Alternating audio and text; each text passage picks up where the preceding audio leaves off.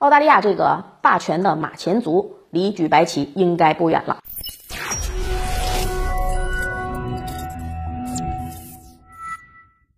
大家好，欢迎收看今天的节目，我是马岩。根据《每日邮报》澳大利亚版日前报道，澳大利亚维多利亚州自掏腰包啊，资助了本周几十家企业参加正在举行的中国国际进口博览会。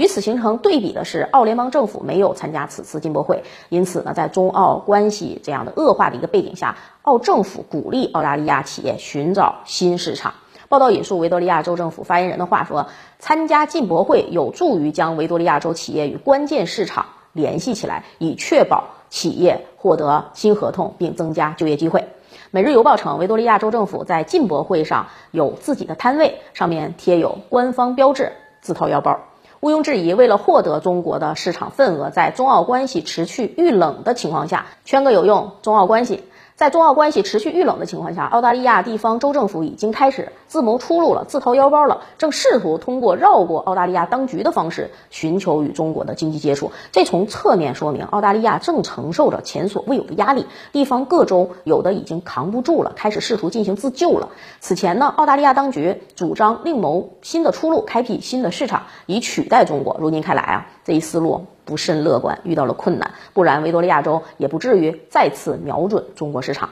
众所周知啊，因为疫情蔓延，世界整体经济形势不甚乐观，加之美国特朗普时期刻意进行的贸易保护，也对世界经济造成了严重的冲击。也正因为如此，现在的世界主要经济体，除了中国，基本上都可以用焦头烂额来形容。以美国为例，已经出现了大面积商品短缺，美国政府的疯狂印钞也不足以从根本上改善这一局面，反而是导致了通货膨胀。在这种情况下，美国也不得不把目光聚焦中国市场，通过借助对中国商品的买买买，以缓解国内的危机。根据最新的中美贸易数据，在二零二一年前十个月，中国对美出口三点零一万亿元。增长呢是百分之二十一点八，也就是说，中美关系尽管是处于历史性的低谷，但美国对华进口不降反增，而且增长的幅度高达百分之二十一点八。作为全球当今世界唯一的超级大国啊，美国尚且离不开中国市场，何况澳大利亚这个霸权主义的马前卒呢？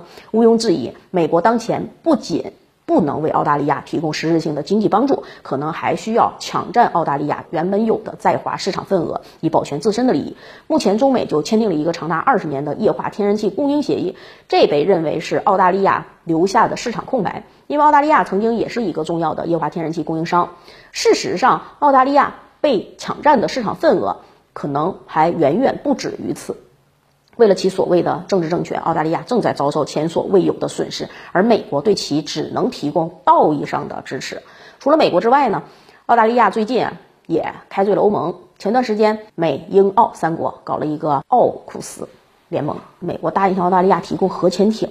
这本身就是属于变相的出口核技术，不符合国际相关规定。更重要的就是，这个订单原本是法国的，事情曝光之后，法国气得直跳脚，把法国驻美国的大使都召回了。对澳大利亚呢，也愤怒就更可想而知了。在这个事情上，欧盟是站在法国这一边的，所以对澳大利亚是采取了一些措施的，对其进行了敲打的。九月下旬呢，欧洲议会的国际贸易委员会主席兰格表示，欧盟与澳大利亚之间出现了信任问题。澳大利亚终止与法国价值九百亿澳元协议，决定在某种程度上是对欧洲利益的攻击。他透露，欧盟和澳大利亚之间关于自贸协定的这种对话和谈判将需要更多时间，协定至少是不会在明年五月法国大选之前签署。目前呢，欧洲欧盟和澳大利亚之间的贸易协定已经是推迟了，开罪了中国，又惹怒了欧盟，美国也无能为力。基本上可以想象澳大利亚这个霸权马前卒的尴尬哦。当前能够依靠的主要的经济体已经是所剩无几了。或许日本、印度能够提供一些帮助啊，但注定也是杯水车薪。长此以往呢，澳大利亚只会因为自己的愚蠢付出更大的代价。尽管澳大利亚。也多次向中国提出过对话的要求，但都被直接无视了啊！其实也是因为他诚意不足造成的，他们也没有为自己的严重挑衅对华行径进行公开道歉。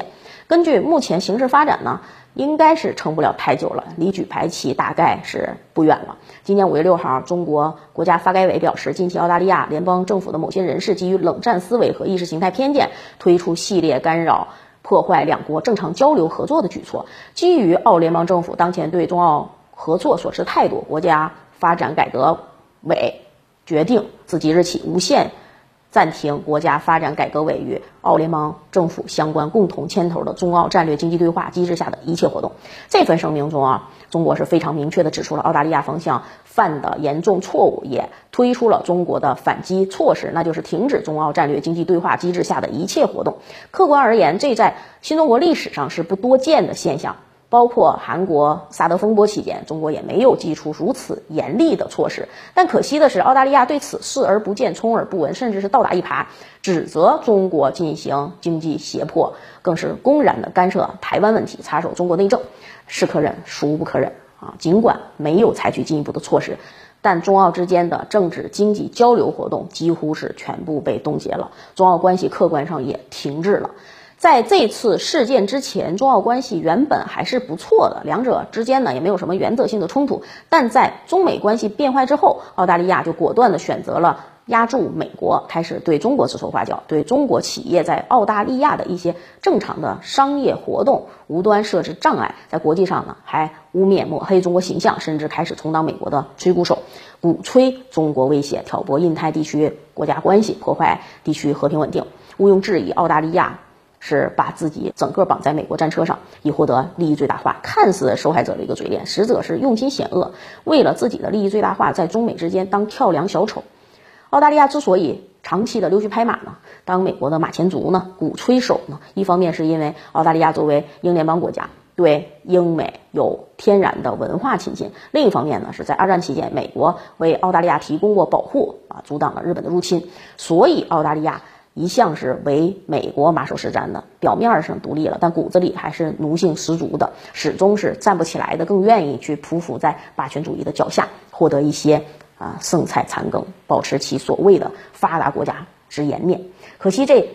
一切现象中的美好都扛不住现实的残酷。作为当今世界的经济火车头，澳大利亚痛失中国市场，不过是证明澳大利亚的愚蠢罢了。对于中澳之间的争斗呢，澳大利亚国内媒体都。曾公然的反思过，应该向日本学习啊，和美国之间的政治情境不能影响跟中国之间的经济贸易。欧洲方面呢，也有评论指出说，澳大利亚是一个免费的教训。事实上，纵观整个世界啊，主要的经济体中，还从来没有任何一个国家选择经济碰瓷儿中国的，因为后果是。不难预料的，那是一定会碰个头破血流的。如今澳大利亚不过是自己实践了一下，验证了一下这个道理，只是世界上没有卖后悔药的。如今叫苦不迭的澳大利亚已然是找不到帮手能够帮他渡过难关。中国呢，从来都是主张和平发展、合作共赢。任何一个国家只要愿意和中国携手并肩，共同的去合作共赢，中国是非常欢迎多一个朋友的。同时呢，中国也有一句话叫做。